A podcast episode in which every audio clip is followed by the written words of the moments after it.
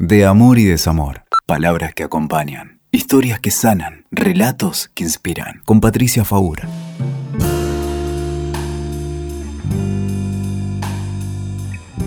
Te quiero, como se quiere a ciertos amores, a la antigua, con el alma y sin mirar atrás. Esta frase es de Jaime Sabines, un poeta mexicano, y terminé mi nuevo libro con ella, un libro que se llama Tiempo de Amar. Cuando me propusieron este libro, me pareció un desafío hermoso, porque hace muchos años que trabajo con el mal amor que trabajo con relaciones conflictivas, soy terapeuta de pareja, además de, de atender pacientes en forma individual. Pero básicamente todas las personas que atiendo vienen a mí porque sufren en sus vínculos.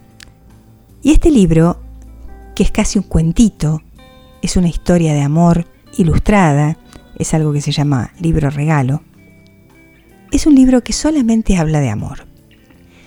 Pero yo no quería que fuera un cuento de hadas. Yo quería contarles algo de un amor real. Entonces se me ocurrió pensar en las etapas del amor. Desde el momento en que alguien fantasea, busca, piensa, siente el deseo de amar, de ser amada, hasta que se encuentra con alguien y cómo se va tejiendo de a poco ese vínculo. Me encanta ver ese trabajo artesanal de la construcción de un vínculo. Entonces sí pensé en contar esa historia por etapas. Y esa primera etapa, que es el enamoramiento, que es la atracción, dos personas que se encuentran, es una etapa fantástica porque en realidad el amor ocurre en algún momento en una esquina en una calle cualquiera. Las mujeres y los hombres entran a aplicaciones, a sitios de citas, lo cual está muy bueno porque por supuesto es una posibilidad de conocerse. Pero en realidad el amor está en cualquier lado. No sabemos dónde. Pero cuando estamos atentos, nos damos cuenta que hay un momento en que viste a alguien y otro te vio. Así que este libro empieza con eso, con ese encuentro con dos personas que se miran y se ven, y se buscan, y se van encontrando. Y ese primer tiempo, exaltado, loco, obsesivo, que te deja sin aire, que no te deja dormir, que no te deja pensar. Un tiempo que está cabalgando entre algo maravilloso y algo angustiante porque no vamos a negar que el enamoramiento y ese dolor de panza y las mariposas y todo aquello tan glamoroso de lo que hablan las canciones, por momentos es de una incertidumbre espantosa, da miedo. Es el amor del que se hablaba en el banquete de Platón, el amor de Eros, el amor del que sufre porque no lo tiene y que sufre cuando lo tiene porque teme perderlo. Después de un tiempo, después de unos meses de construir esa relación, se va calmando. Y la verdad es que lo que viene es mejor.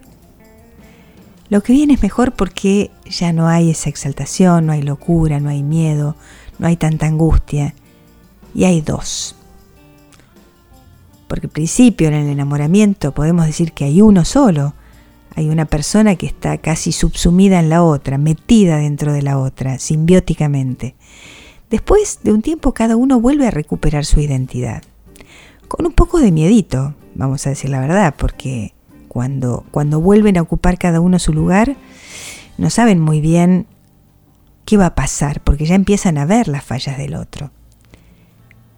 Pero esa etapa es fantástica, es maravillosa, porque es la etapa donde se empiezan a acomodar. A mí me gusta decir que es una etapa de turbulencias, como las del avión.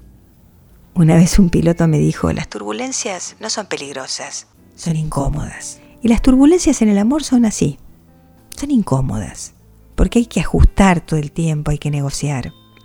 Esa es la etapa de filia, de ese amor que tiene más que ver con la alegría, con la alegría de que el otro esté en tu vida, como decía un filósofo Espinosa.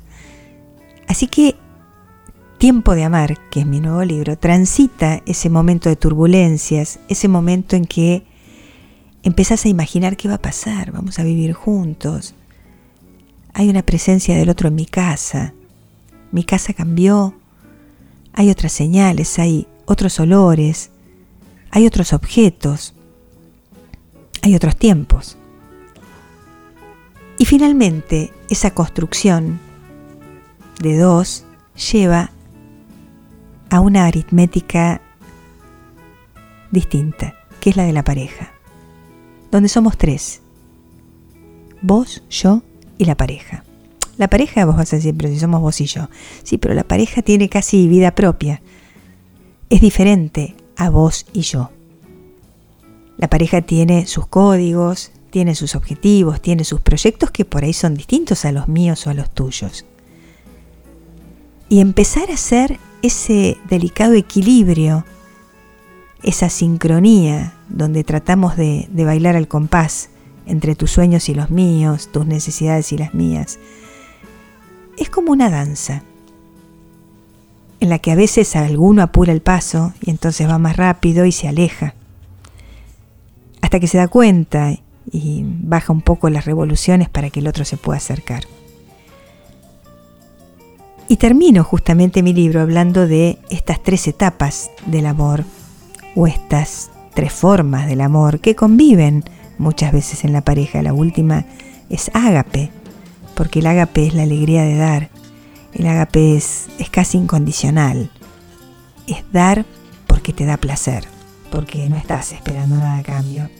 Ágape es el tiempo para dar y recibir, para que el amor sea una fiesta para que sea generoso, para ver pasar juntos el tiempo de vida que vayamos a estar juntos. Eros, filia, ágape. Los tres tienen que estar, de distintas maneras, en distintos tiempos, en distintos momentos. Me preguntaba cuando escribí este libro, ¿no te parece que ya es hora? ¿No es tiempo de amar? Escuchaste De Amor y Desamor. WeToker. Sumamos las partes.